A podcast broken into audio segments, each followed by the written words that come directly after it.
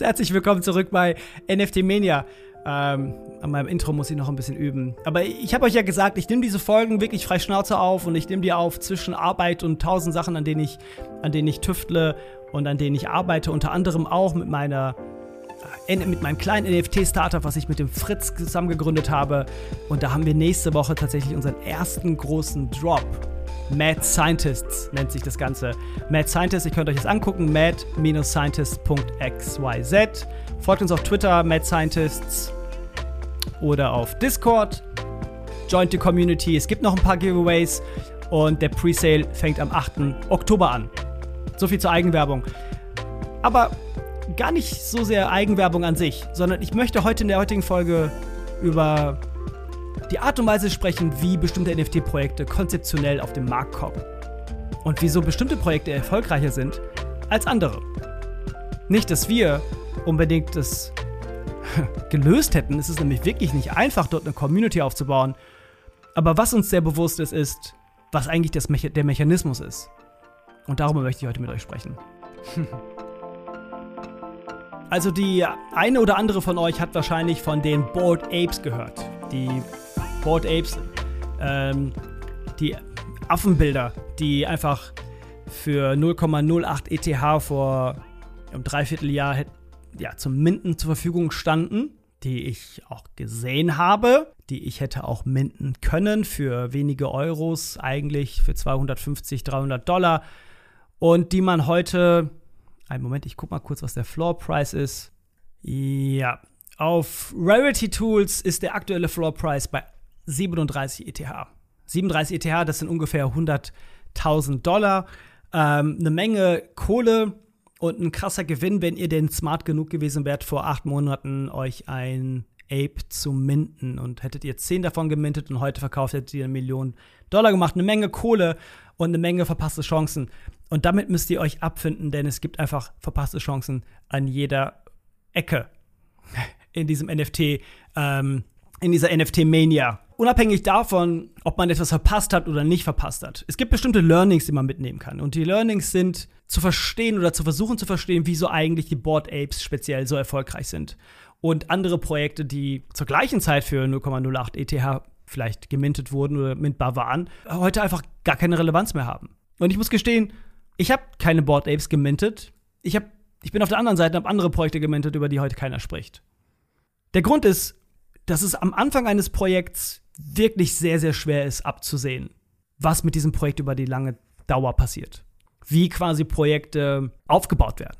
Das Einzige, was man am Anfang sieht, ist ein Twitter-Kanal, nehmen wir mal an die Board Apes. Man sieht den Twitter-Kanal von den Apes, man sieht vielleicht einen Discord-Channel von den Apes, man sieht vielleicht einen Instagram-Channel von den Apes. Es gibt eine Webseite, wo es relativ rudimentäre Informationen gibt über das Team, über das Roadmap, aber alles so ein bisschen Larifari und man weiß nicht genau, ob das alles stimmt oder nicht. Und dann steht einfach nur, okay, heute ist es zum Verkauf und ähm, connecte deine Metamask und ähm, gib mir dein Geld. Und so funktionieren leider die meisten Projekte heute. Die meisten Projekte die heute an den, an den Start gehen, sind meiner Meinung nach absolute Scam-Projekte, die never ever, ever, ever ein Pfennig wert sein werden. Die werden euer Geld nehmen und die werden verschwinden. Und dies, es gibt keine Accountability, die werden auch nicht auftauchen, diese Leute, weil die Kunst auch nicht relevant ist und die meisten einfach so Low-Effort JPEGs sind, die einfach aussehen wie Scheiße, wird es auch einfach keinen interessieren. Und zwar nicht in sechs Monaten, sondern schon nach zwei Wochen nicht. Und trotzdem, und das ist das Lustige an der ganzen Geschichte und das Verrückte, so wie das halt bei jedem Scam auch ist, gibt es nun mal auch eine kleine Industrie um diesen Scam herum.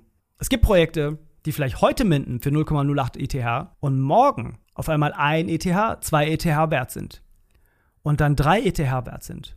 Und alle denken, wow, das ist der größte, die größte Chance meines Lebens. Ich muss jetzt diese drei ETHs investieren und das kaufen. Und eine Woche später ist es runter auf ein ETH. Und eine Woche später auf 0,5 und dann ist es auch futsch. Der Grund dahinter ist, und das ist etwas, worauf ihr wirklich achten solltet, wenn ihr in Projekte investiert, guckt, wie viele Owner es gibt. Das ist eine super essentielle Zahl. Es gibt 10.000 ähm, Apes und aktuell gibt es 5.500 Owner von den Apes. Im, Im, Durchschnitt gibt es immer noch zwei Apes pro Person. Immer noch eine relativ hohe Zahl.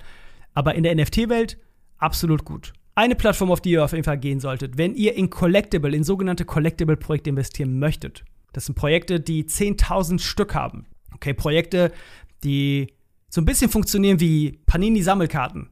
Man geht an den Kiosk, man kauft sich eine Panini-Sammelkarte, gibt dem Kiosk-Menschen 10 Cent, 50 Cent, äh, macht die, reißt die Tüte auf und da ist da drin der goldene Lothar Matthäus. So war das in meiner Kindheit, ich weiß nicht mehr. Oder der, der Pelé oder der Maradona oder der, der, der, der Gullit, wen auch immer.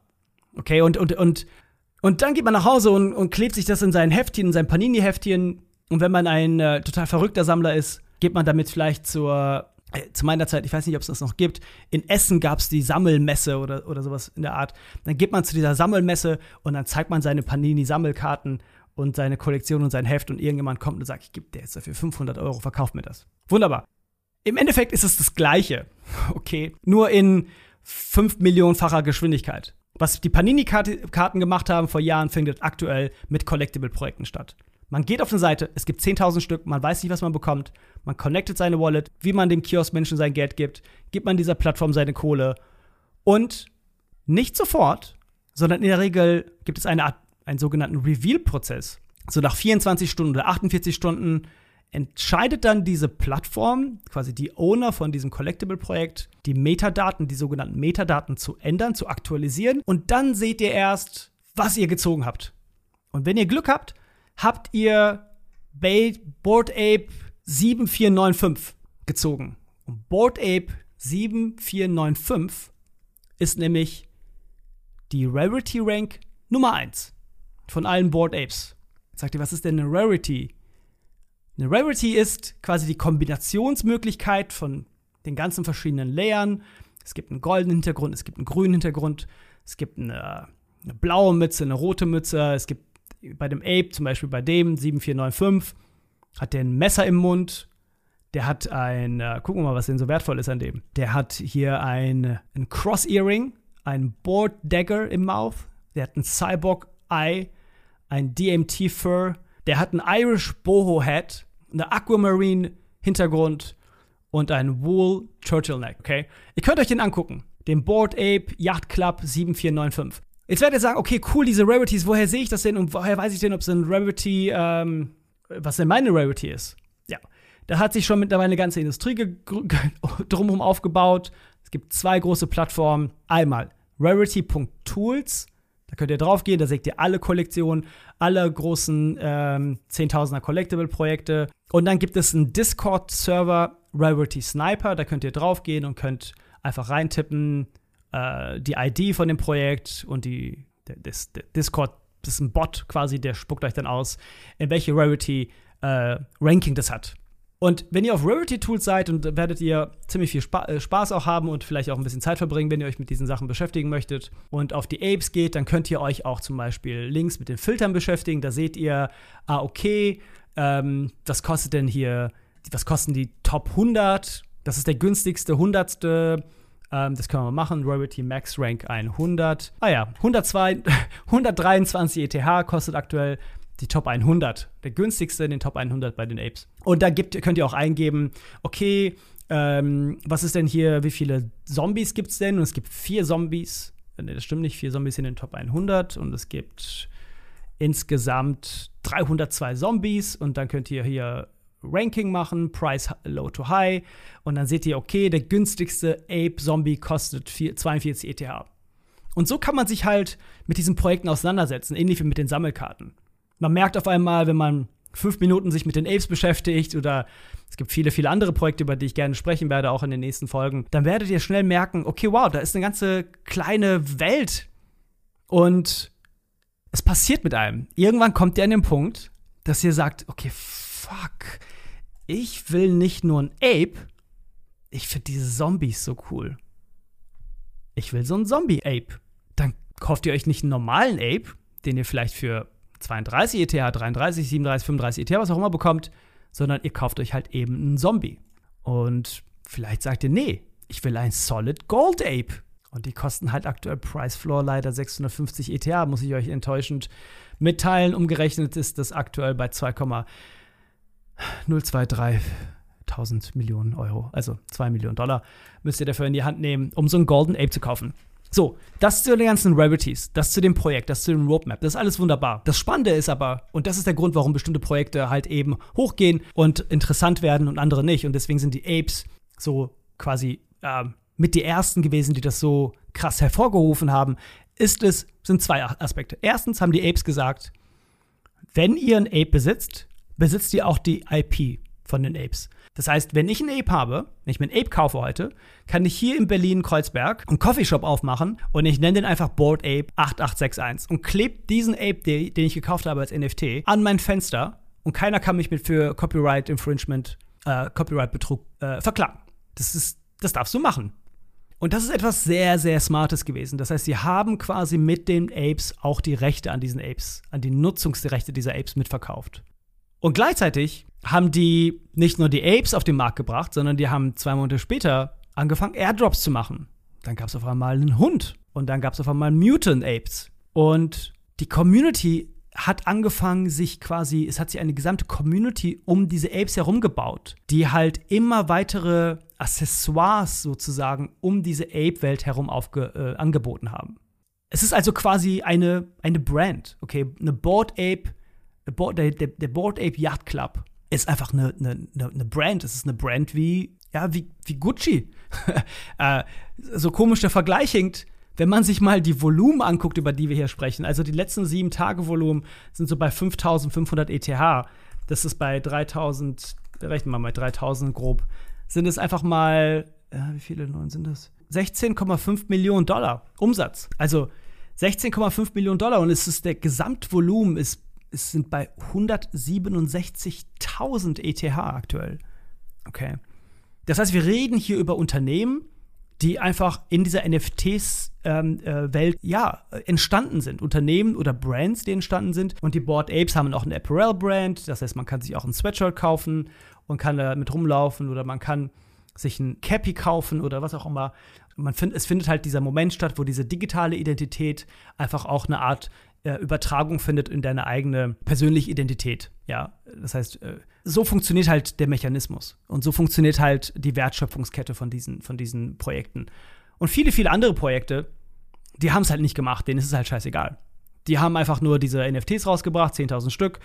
Und danke für euer Geld, haben eine Million, Dollar, ein, Million Euro vielleicht angenommen oder, oder mehr oder weniger und äh, hängen jetzt irgendwo in, äh, äh am Strand rum vielleicht. Äh, und das macht es so schwierig. Das macht es so schwierig, wenn man in NFTs investiert, muss man halt wirklich, kann, kann man sehr, sehr schwer abschätzen, was denn wirklich sehr, sehr erfolgreich sein wird. Und deswegen gibt es so äh, bestimmte Plattformen wie Nifty Gateway gab es ursprünglich, die ähm, keine Collectible-Projekte auf den Markt gebracht haben, aber die halt so äh, eine Art kuratierte NFT-Plattform war oder ist immer noch. OpenSea ist da halt einfach sehr, sehr schwer, weil einfach jeder dort was auf den Markt bringen kann. Es gibt keine Kuration. Künstler wie, wie Puck, die halt mit den Lost Poets am Start sind, die, die sind natürlich so, die haben einen Ruf, die haben eine Foundation. Artifact, RTFKT, äh, sind, haben einen unglaublichen Ruf, die äh, werden jetzt, äh, jetzt bald Akiras auf den Markt bringen. Akiras haben auch eine super spannende Journey, weil man kann Akiras für 0,05 ETH minden, wenn ihr da reinkommt und wenn ihr die Chance habt, macht das, auch wenn ich keine Ratschläge geben möchte, was ihr machen sollt oder was nicht. Aber Akiras werden sehr interessant, glaube ich. Und das Interessante ist aber, wenn ihr andere RTFKTs, also Artifact Drops hattet oder vorher schon gekauft habt, dann seid ihr jetzt schon geprelistet oder whitelisted und könnt automatisch drei Stück kostenlos, nicht kostenlos, ich glaube, die kosten trotzdem Geld, minden. So, und das hat dazu geführt, dass die alten Artifact-Projekte auf einmal in die Höhe geschossen sind äh, wie zum Beispiel so ein Fevo-Drop. So, das heißt, auch dort, dort gibt es zum Beispiel zumindest diesen, diesen Mechanismus von Community. Artifact hat irgendwie, ich glaube, eine Million Follower auf TikTok, die haben 50.000 Follower auf, auf Twitter. Man weiß, das sind, die, sind, die sind super transparent, die sind da, okay, die, klar können die pleite gehen, klar können die morgen sterben, klar können die morgen keinen Bock mehr haben, aber zumindest habe ich ein Gesicht. Ich weiß, dass es Menschen sind, die dort irgendwie was machen. Im Vergleich zu irgendwelchen absolut keine Ahnung, was es ist, Webseiten, wo selbst die Founder von der Webseite irgendwie nur ein, äh, ein JPEG als Bild haben und ein, ähm, und ein Pseudonym Twitter-Account. Äh, so. Das heißt, es geht wirklich darum, ja, zu verstehen, wie, wie transparent Projekte sind und daran auch ein paar Entscheidungen zu treffen, ob man in Sachen investieren möchte oder nicht. Wir sind wieder bei Twitter und Discord. Ihr müsst natürlich dort rumhängen. Die Collectible-Projekte sind, ähm, sind Profile-Pictures. Okay, das war der große erste Trend, warum NFTs so gehypt waren. Sind auf einmal haben alle angefangen, die NFTs, die sie gekauft haben, als Profile Picture zu benutzen. Und das seht ihr vielleicht, wenn ihr mehr und mehr ihr umso mehr ihr in die, in die NFT-Community reinkommt, seht ihr das eigentlich nur. Ihr seht, wer welche Profile-Picture hat. Und ihr werdet sehen, okay, krass, hier ist irgendwie ein Ape, ah, hier hat jemand einen Dead Feller, hier hat jemand einen Robotos, da hat jemand einen, äh, einen Savage Droid, da hat jemand einen, ähm, und was auch immer. Ihr werdet in diesen Communities auf einmal euch vielleicht auch wiederfinden und da werdet ihr auch merken, ob bestimmte Projekte größeren Anklang finden oder nicht. Einfach ist es nicht. Einfach ist es nicht. Aber es geht um ja, es geht um, um, um, um, es geht um die, es geht darum, die Mechanismen zu verstehen. Die Mechanismen, wieso bestimmte Collectible-Projekte funktionieren oder nicht. Heute habe ich so ein bisschen über die Apes gesprochen. In der nächsten Folge spreche ich über ein anderes Projekt. Und ich glaube, das ist so ein bisschen das, was diese, dieser Podcast auch langfristig vielleicht machen kann. Die Insights, die ich habe oder die ich sehe und die ich bekomme, dass ich die mit euch. Ich hoffe, ihr habt äh, ein paar Insights bekommen über die Apes und wieso bestimmte Projekte erfolgreich wurden und andere vielleicht nicht. Und ich hoffe, dass ihr ja ein Auge dafür habt, für die Communities, ein Auge habt für die Kunst. Auch die ist einfach sehr wichtig. Nicht unwichtig, es wird immer wichtiger. Äh, Low-Effort, Bullshit-Projekte fallen auf. Keiner kauft sich den Kack. Und äh, bevor ihr, ihr, euch irgendwas kauft oder nicht sicher seid, ob ihr es kaufen sollt, äh, schreibt mir einfach auf Twitter unter ExosolarJam und äh, ja, lasst uns darüber sprechen. Danke fürs Zuhören und einen wunderschönen Tag euch. Tschüss. tschüss.